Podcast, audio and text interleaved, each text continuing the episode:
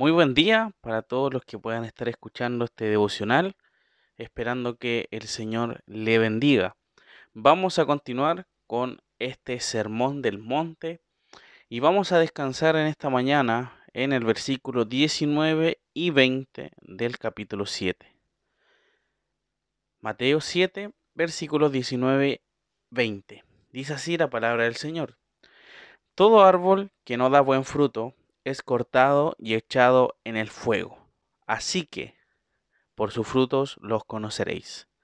El Señor, hermanos, en esta parte finaliza esta sección de advertencias sobre los falsos maestros en ese tiempo, falsos profetas que anunciaban supuestamente, o un profeta en realidad anuncia el mensaje de parte de Dios, una revelación de parte del Señor. Y hoy en día tenemos que entender también de que no tenemos profetas. La revelación ya ha sido eh, puesta, tenemos la palabra de Dios que es la revelación y no, necesitan, no necesitamos nada más. Solamente necesitamos obedecer la palabra y así hacer la voluntad del Señor. Así que mis hermanos, esta sección, como les, he estado diciendo, comienza en el versículo 15 con esta, este mandato de guardaos, ¿ya?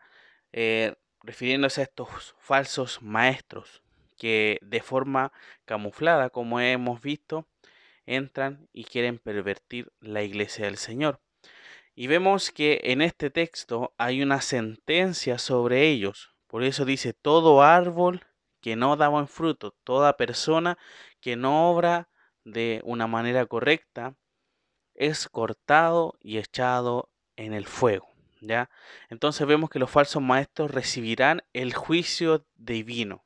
Aquellos que anduvieron, como hemos visto también, ya que este sermón del monte es algo unido, no es algo aparte, eh, en relación a los que anduvieron por ese camino ancho que comentábamos anteriormente, van a terminar en el lugar destinado a tales que es la perdición. ¿Ya? ¿Se acuerdan que habíamos visto de que los que seguían este camino ancho donde circulaba mucha gente, pero ese camino era un camino de perdición. El Señor finalmente vuelve a reiterar que de la única forma en que podamos detectar estos falsos maestros es a través de sus frutos. De esa forma vamos a poder conocer si realmente son verdaderos o no. Posiblemente hablen bien, posiblemente utilicen la escritura para decir lo que debemos hacer, pero sin embargo, su obrar, su testimonio, no concuerda con lo que está enseñando. Entonces, por eso es importante que ustedes puedan conocer a los maestros, los que enseñan dentro de la iglesia, para que uno cuando esté escuchando sepa que realmente es así, porque esa persona lo vive.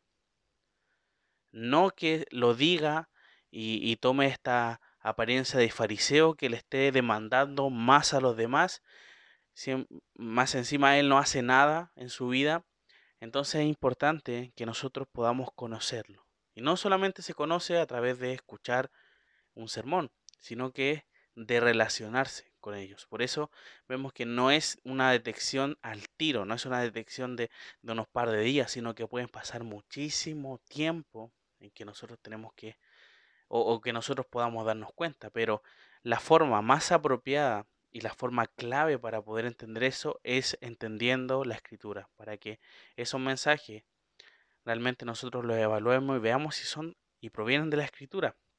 Entonces vemos que el creyente debe prestar atención a la enseñanza como también a la conducta o el obrar de ellos, hablando acerca de estos falsos maestros.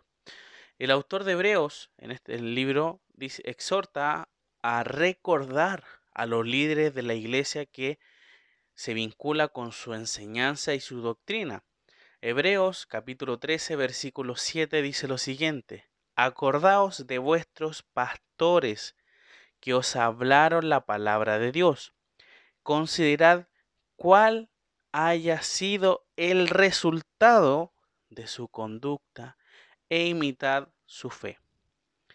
Nos pide, mis hermanos, que recordemos eh, a esta persona, pero por sobre todo que hable la palabra del Señor y veamos el resultado de su conducta, ¿ya? O sea, posiblemente una persona puede hablar muy bonito, puede enseñar la escritura claramente, pero otra cosa es la conducta que durante todo ese tiempo tuvo en su ministerio, en su vida. Y se nos dice acá que debemos imitar la fe, si realmente son hombres fieles al Señor, nosotros podemos fijarnos en ellos porque son semejantes a Cristo. Igual como Pablo decía, imíteme a mí, así como yo imito al Señor.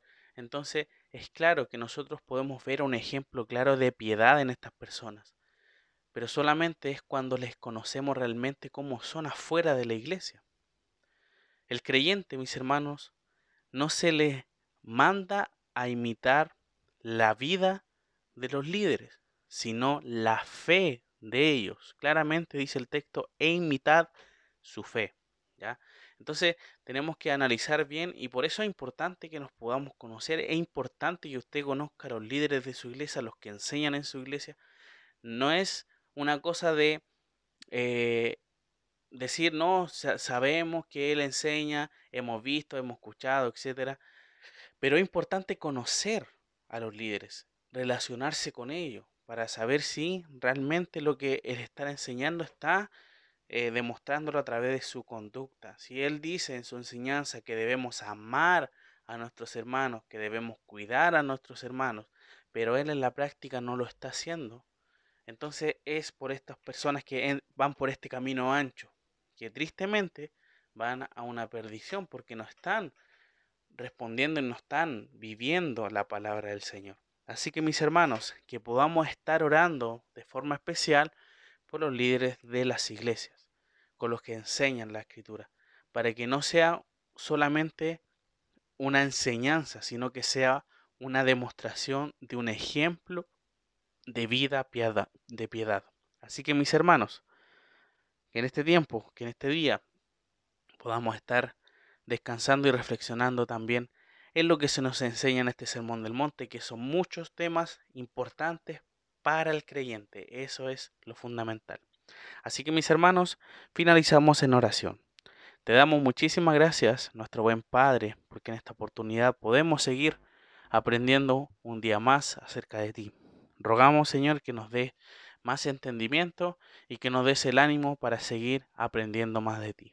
Bendícenos en el nombre de Jesús. Amén.